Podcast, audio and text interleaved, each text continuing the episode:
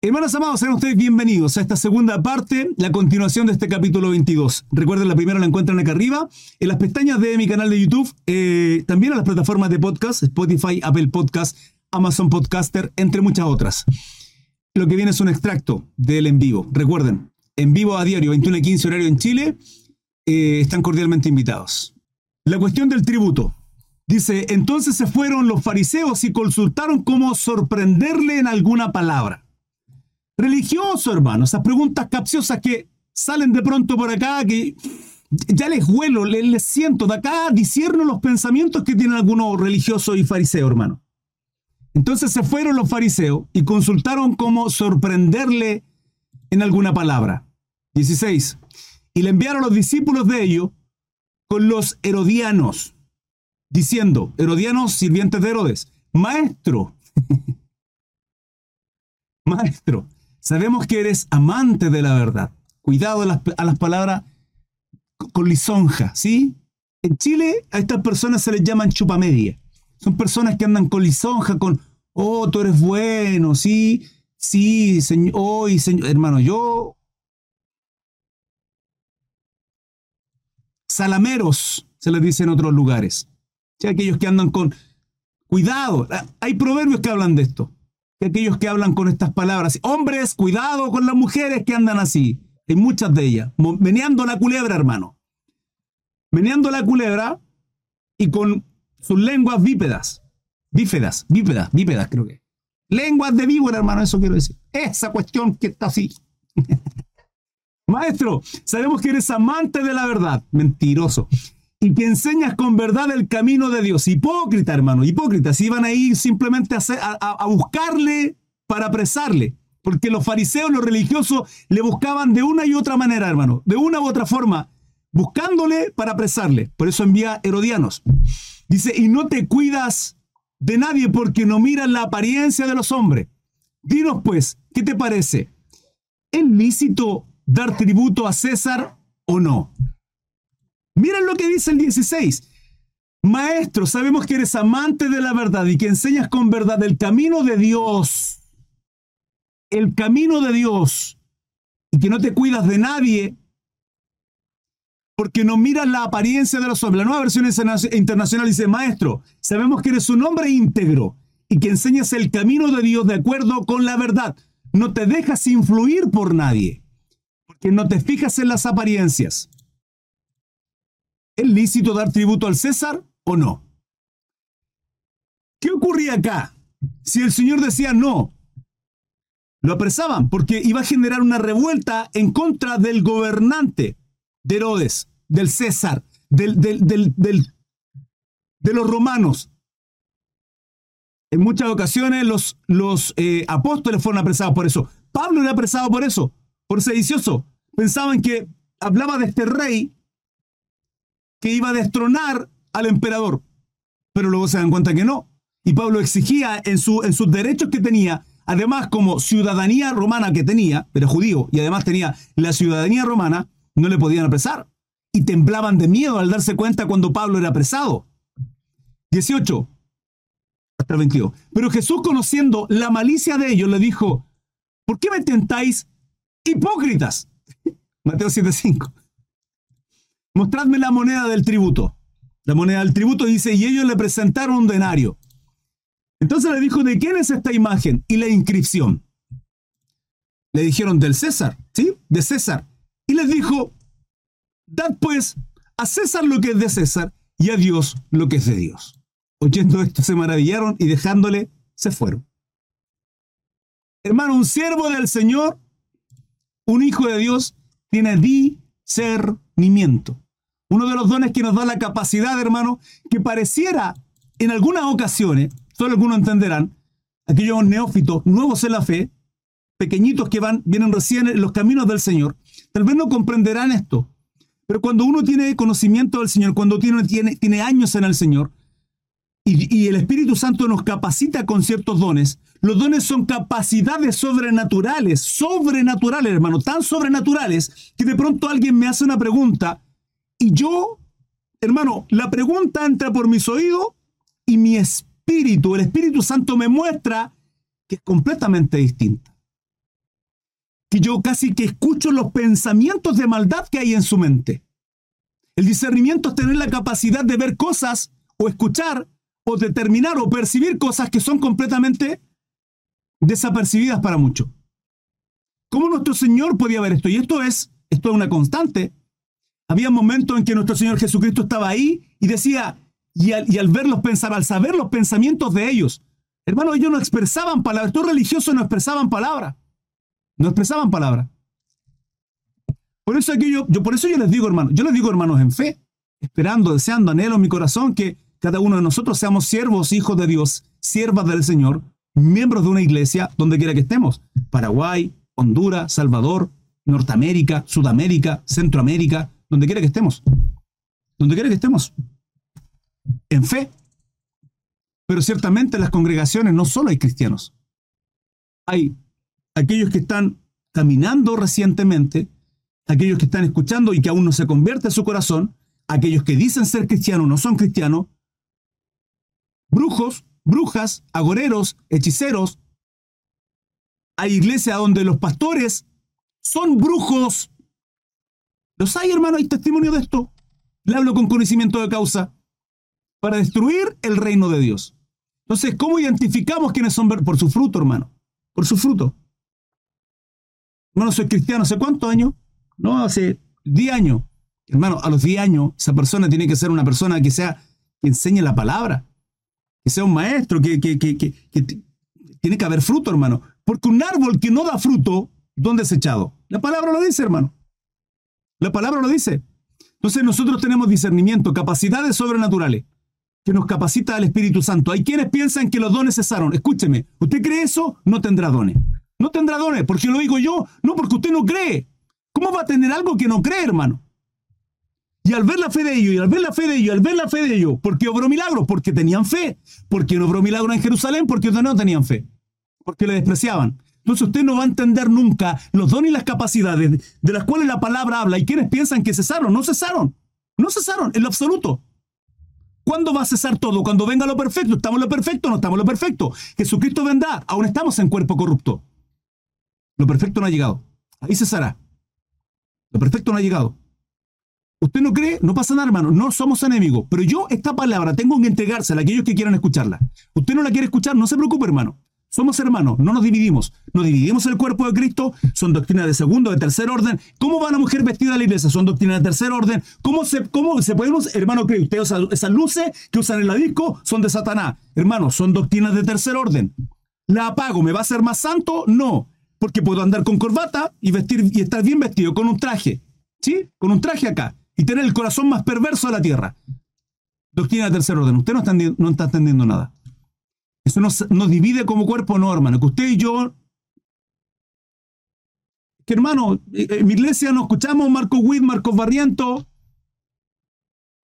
Está bien, cantamos corito. Dios le bendiga, hermano. Corito maravilloso al Señor. Perfecto. Hermano, cría que a la iglesia tocamos ese. Son doctrina de tercer orden, hermano. No dividamos el cuerpo de Cristo por eso. Por favor. Pero permítame decirle, usted no puede, no va a tener, no va a ser capaz, porque usted no cree en esas cosas. Entonces lo que mueve la mano de Dios es la fe, hermano. Estamos sustentados, estamos formados, hermano. Es la fe. Sin fe es imposible agradar a Dios. Sin fe es imposible. Es imposible. Somos salvos por gracia, por medio de la fe. Es imposible. Entonces, si usted no cree, no pasa nada. No crea. No lo hace ni más ni menos. Va a seguir igual que yo, perseverando, santificándose, buscando de Dios, predicando, alcanzando, ministrando, sirviendo. ¿Sí o qué?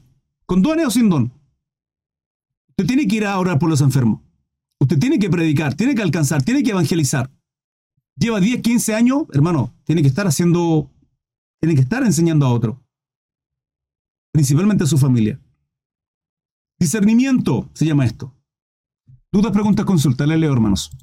Aquel día vinieron a él los saduceos que, que dicen que no hay resurrección y le preguntaron, diciendo, Maestro, Moisés dijo, si alguno muriere sin hijo, su hermano se casará con su mujer y levantará descendencia a su hermano. Esto es una honra.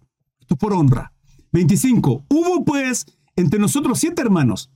El primero se casó y murió, y no teniendo descendencia, dejó a su mujer a su hermano. ¿Vale decir su hermano que le continuaba la tomó por mujer. De la misma manera, también el segundo y el tercero, hasta el séptimo. Hermano, así murió el primero, el segundo, y no tuvieron descendencia. Los siete hermanos la tuvieron por mujer, pero no tuvieron descendencia. Y después de todo, murió también la mujer. 28. En la resurrección. Acá, hermano, yo primeramente cuestionaría por qué murieron, por qué murieron los siete. y algo está agodado, está pasando aquí, hermano. es una expresión de mi hijo, de mi yoyito. Cuando ocurre algo, dice, algo agodado está pasando. en la resurrección, pues, ¿de cuál de los siete será ella mujer? Ya que todos la tuvieron. 29. Entonces respondiendo Jesús les dijo, erráis, estáis equivocados, ignorando las escrituras y el poder de Dios. Porque en la resurrección ni se casarán ni se darán en casamiento, sino serán como los ángeles de Dios en el cielo. Ni se casarán, ni se darán en casamiento, sino serán como los ángeles de Dios en el, cielo. Hermano, esto, este versículo a muchos les da mucha gratitud, les da un gozo tremendo. A otros no. A otros no. En lo personal no. Me encantaría estar en la gloria de mi Señor con mi esposita amada y disfrutar de la... Pero, pero ¿qué dice este versículo? Ni se casarán ni se darán en casamiento, sino serán como los ángeles de Dios en el cielo. Pero respecto a la resurrección de los muertos, ¿no habéis leído lo que os fue dicho por Dios cuando dijo, yo soy el Dios de Abraham, el Dios de Isaac y el Dios de Jacob? Dios no es Dios de muertos, sino de vivos. Oyendo esto, la gente se admiraba de su doctrina. Ya, hermanos, continuamos con los últimos dos títulos. Eh, cambio de pantalla acá en Facebook del 20, del 34, perdón. Voy a pasar del 34 al 46 con los dos títulos. Dice el gran mandamiento y de quién es hijo el Cristo. Entendiendo que el Cristo sí es nuestro Señor Jesucristo, pero el Cristo es el Mesías. Entonces, el Mesías, ¿de quién es hijo él? Es importante entender esto. Muy relevante, hermano. Y por eso leímos eh, Salmo, Salmo 110 en un principio, complementario con Salmo 101. Bueno, Dice así, entonces los fariseos, oyendo que había hecho callar a los saduceos, se juntaron a una. Lo hicieron callar en el título anterior, cuando habla sobre la resurrección. Y uno, mire, hermano, ¿ven, ven lo religioso, lo religioso y fariseo? que andan acá, hermano? En vez de adorar, glorificar al Señor y obrar y, darle gloria con sus vidas, ¿qué están haciendo acá? Disierno los pensamientos, hermano, disierno. Se huele el fariseísmo, la religiosidad que hay mucho. Entonces los fariseos, oyendo que había hecho callar a los saduceos, se juntaron a una. Y uno de ellos, intérprete de la ley, permíteme, paréntesis, pequeño paréntesis. Acá me ven bromeando, me ven, hermano, muchas veces soy un payaso, otras veces soy introvertido, serio, callado, a veces soy un mal ejemplo de carácter terrible, hermano. Eso, eso, eso y muchas cosas más soy. Pero muchas ocasiones predico con amor, con pasión, me ven apasionado de parte del Señor, el Espíritu Santo, hermano, que a veces yo digo, ¿En serio? Señor, ¿cómo sale de mí esta palabra? No lo entiendo, hermano. Es el Espíritu Santo obrándome como un instrumento, también usa su vida. Somos usados por el Señor. Pero ocasiones, y se los digo, hermano, se lo he dicho, me verán como un religioso legalista con aquello religioso legalista. Nuestro Señor Jesucristo era así. Con los niños afables, empáticos, carismáticos, se le acercaban solo. Con los necesitados, le entregaba palabra de santidad, de bendición. Bienaventurado. Sermón del Monte, 5, 6 y 7 capítulos en Mateo que ya hemos leído. Un sermón maravilloso, por lejos el mejor de la historia de la humanidad. No hay otro predicador más maravilloso que nuestro Señor Jesucristo. Pero con los fariseos, pero con los religiosos, cortaba hipócrita, generación de víbora, les decía. Así que si en algún momento me ven actuando así, bueno, será que estoy guerreando ahí con la espada con algún religioso, hermano. Bueno, sigo. Y uno de ellos, intérprete de la ley, preguntó por tentarle. Como siempre, hermano, como siempre. Maestro, maestro. Lisonja, hipócritas, hermano. Con, con palabras de salameros. ¿Cuál es el gran mandamiento en la ley? Jesús le dijo, amarás al Señor tu Dios con todo tu corazón y con toda tu alma y con toda tu mente. Es el versículo 37. Y este es el primero grande mandamiento. Y el segundo es semejante. Amarás a tu prójimo como a ti mismo. ¿Por qué les dice eso? ¿Qué habían en sus corazones? Espada, hermano, espíritu, enterrándoles en el corazón a estos hipócritas. De estos dos mandamientos depende toda la ley y los profetas. Toda la ley y los profetas. Entonces, ¿cómo, cómo andamos nosotros? Guardamos la ley. ¿Cómo? Amando a Dios por sobre todas las cosas, por sobre todo y con todo, tiempo, dinero, familia, ánimo, aun con sueño, aún, con, aún en tristeza, en angustia, en todo tiempo. El común denominador es todo. Cuerpo, alma, espíritu, todo. Consagrados, irreprensibles. Y en nuestro prójimo como a ti mismo. Y estos dos mandamientos depende toda la ley y los profetas. Toda la ley y los profetas. 40, ¿sí? Y luego, ¿de quién es hijo el Cristo? 41 al 46. Dice, y estando junto a los fariseos, Jesús les preguntó, diciendo, ¿Qué pensáis del Cristo? Cuando habla del Cristo, es el ungido, es el Mesías, ¿sí? ¿De quién es hijo? Le dijeron, de David. ¿Por qué es importante esto? Porque en la genealogía en el capítulo 1 de Mateo, que la pasamos, en la genealogía en Lucas, hermano, Cristo son distintas, ¿sí? Porque aquellos, y recuerden, hermano, un olor a humo en Santiago de Chile, eh, en el Antiguo Testamento, habla del Mesías, del ungido, del Cristo. Y en el 110, en el 110, que lo leímos al principio, habla de aquel ungido. Dice, sacerdote, somos sacerdote por siempre, según el orden de Melquisedec. ¿Quién es Melquisedec? Jesucristo, hermano. Es una cristofanía. Es Jesucristo en el principio, en, el, en, el, en el Antiguo Testamento, en el Antiguo Pacto, mostrándonos cómo hoy día usted y yo somos sacerdotes. Él ha, hecho reyes y sacerdotes. Hermano, hay fuego artificial. Feliz año nuevo. ¿Lo escuchan o no? Es que acá celebran el año nuevo donde yo vivo todos los días. no sé si todos entienden esta broma, hermano.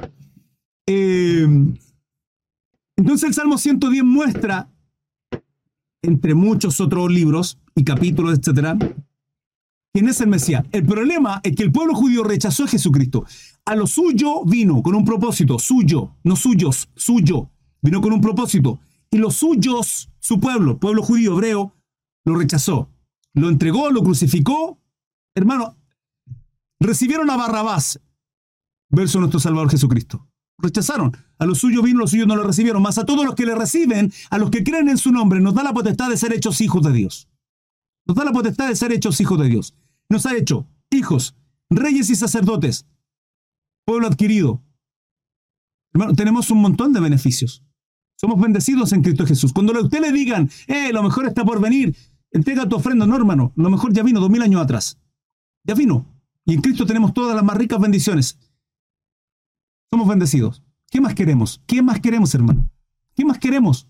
¿Usted entiende que tiene vida eterna y que hay gente que no lo tiene? y no conoce a Jesucristo, que no conoce al Dios bíblico, que le han entregado un evangelio, hermano, o superficial o falso, una doctrina completa y absolutamente enferma y errada. Usted conoce la palabra, hermano. Estamos acá cada día. Usted ya conoce cuál es el verdadero evangelio de nuestro Señor. Es Jesucristo el evangelio. Son las buenas noticias. Porque los que no creen ya han sido condenados. Pero para los que creen, alcanzamos vida eterna. ¿Qué pensáis del Cristo? Y ellos dicen, que es hijo de David. Vale decir que de David viene un linaje el cual nacerá el Cristo, aquel que les quitará la opresión de los romanos en aquel tiempo, en este tiempo, los romanos, que les traerá la victoria. Volvamos a leer el Salmo 110, hermano. Volvamos a leer el Salmo 110. Amén, Señor. Jehová da dominio al rey. Jehová dijo a mi Señor, siéntate a mi diestra hasta que ponga a tus enemigos por estrado de tus pies. Jehová enviará desde Sión la vara de tu poder.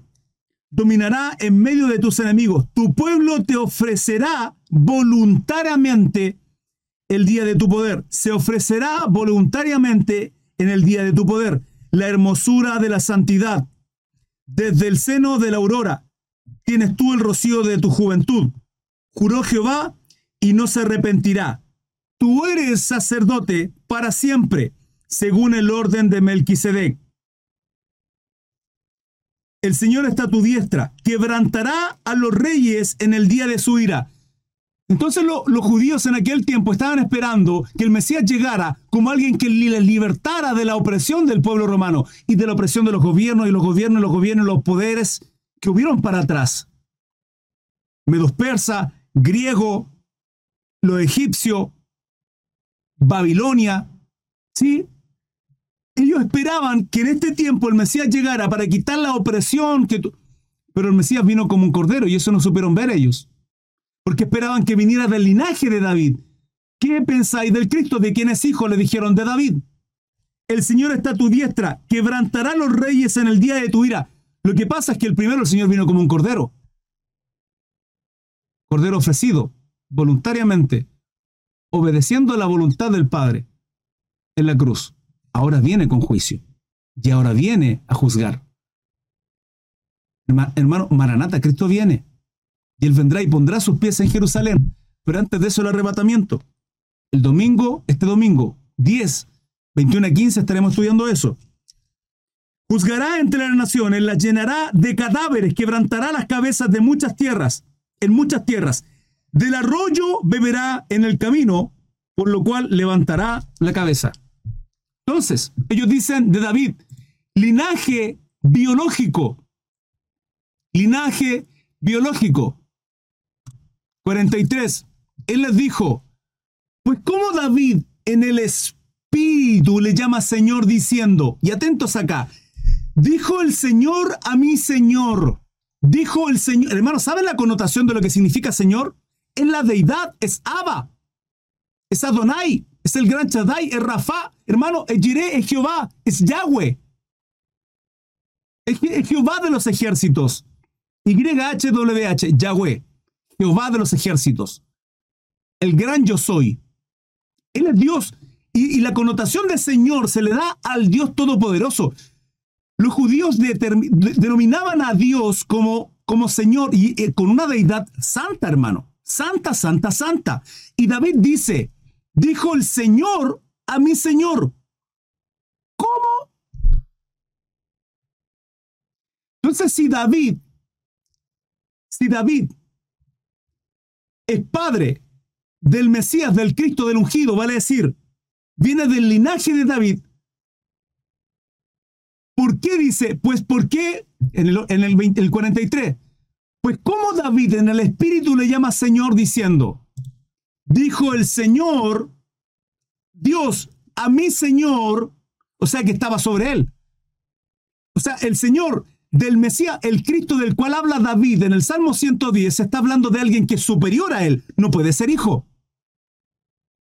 ¿Se dan cuenta la revelación? Siéntate a mi derecha hasta que ponga a tus enemigos por estrado de tus pies. ¿Dónde está nuestro Señor? Como sacerdote, como gran sumo sacerdote en el cielo, ministrando la presencia de la diestra del Padre. Eso dice la palabra, hermanos. Pues si David le llama Señor como su hijo, ¿Qué ocurre? Lo siguiente, 46, y nadie le podía responder palabra. Ni osó alguno desde aquel día preguntarle más.